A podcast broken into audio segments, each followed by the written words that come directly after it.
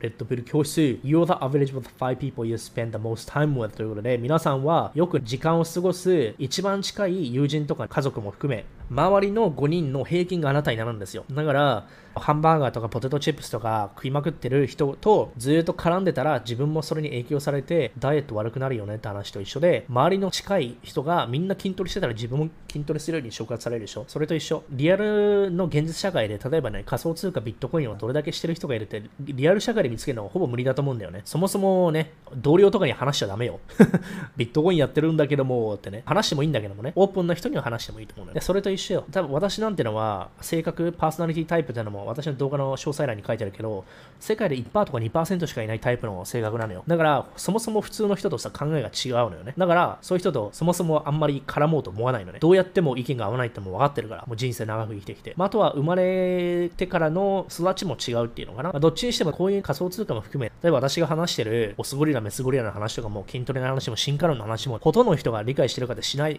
トピックでしょ。だって学校で教えてくれないでしょ。恋愛の話、投資の話、税金の話。ましては海外移住なんて学校で話せないじゃん。それって国益の真逆でしょ？日本に住んでもらわないと税金が日本に落ちないから、海外就職とか海外移住を進める公務員がいるかって言っちゃダメだよね。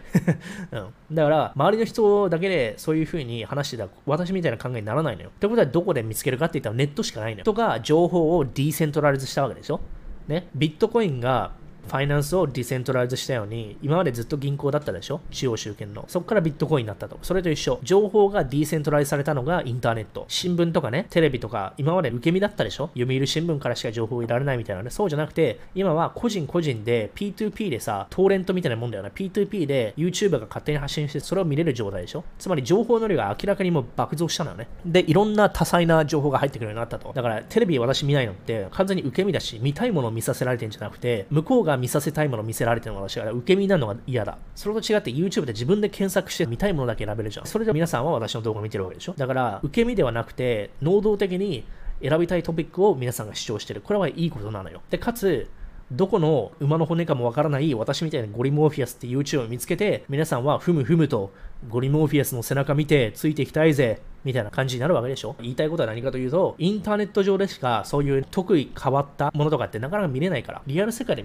会おうって無理だよ。そうでしょリアル世界で私がウォーレン・バフェットに会いたいって無理じゃん。イーロン・マスクに会いたいって無理でしょじゃあイーロン・マスクの話してること、情報をね、聞きたい場合どうすんのって言ったら、インターネットなかったら、新聞で誰かが記事で書いてくれたの読むしかないじゃん。でも今だともうネットが入るから、情報が拡散されて、私もゲットできるわけでしょそうやって。それと一緒。私の情報を皆さんがね、得られることができるよ。ネット上で。繋がれるわけよ。で、それも含めて、いかにね、皆さんが普段時間を過ごしている、バーチャルでもリアルでも構わないけども、特にどこから情報をね、得ているか、そのトップ5を必ずフィルタリングしないといけないってことなのね。だから、目標も何もなくて、やる気もなくて、ただただ文句ばっかり言ってるやつと、ずーっと時間を過ごしてたら自分もネガティブになるのと一緒。だからそういう人とは、できるだけ過ごす時間をカットして、除外する必要があるわけよ。できるだけね、最大限。で、どれだけそういうね、自分がなりたいようなモデルみたいな人よ。筋トレだったら筋トレ YouTuber 見るとかね、投資だったら投資の YouTuber 見て考え方をインプットすると。そういうことをして、考え方を頭にね、落とすっていうやり方でダウンロードするっていうのかな、インストールするっていうのかな。そういうことをするだけでも、自分が一番近い5人の中とかにね、それだけポッドキャストを聞くだけもいいけども、そうやって自分が触れる相手を選ばないといけないの。情報をフィルタリングするためにね。だ私はそういうことやってんのよ。だから YouTube でいろんな動画出てくるけどさ、ほとんど私さ、右クリックしておすすめに出さないようにするようにさ、消してんのみんな。いらないから。無駄な情報なので、雑音なのね。雑音。だから選ぶことよりも選ばないものを選択する。やらないこと、 to do リストじゃなくて、not to do リストを作る方が大事なと一緒で、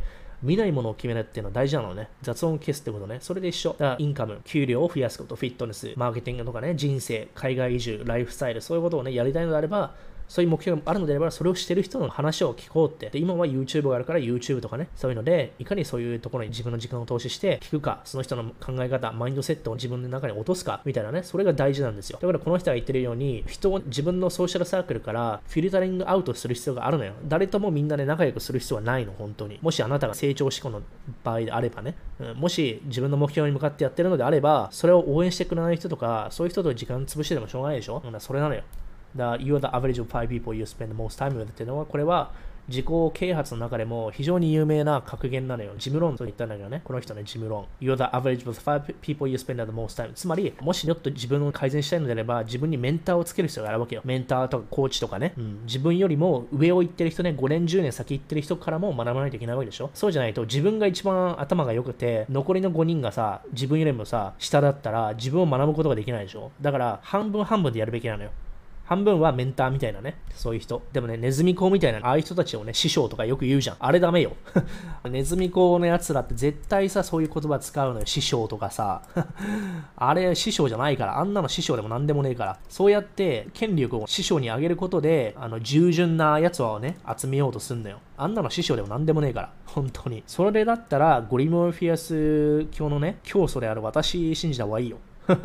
本当に。そういう教祖とか師匠とか良くないけどね。でも絶対名前がね、教祖とかリーダーとかっていう風にやってるよね。マルチのリーダーなんて呼ぶんだろうみんな。声かけしてから飲み会に誘って、ほら、ここで師匠に報告。私に師匠がいるんだよねって勧誘されるやつね。で、師匠って言われると、おすごい人なんだって思っちゃうから、それが狙い目なんだよね。だからダメよ。その辺のどっかもわかんないね、宗教構えのマルチとか見て師匠に騙されるのであれば、ゴリムオフィアス教の教祖で私信じてくださいっていうか、俺の背中ついてこい、おい。って感じですかね。ですから皆さんね、投資も含め、メスゴリラとのモテ講座も含め、海外移住して節税するのも含め、情報をいいところから選びましょうってことです。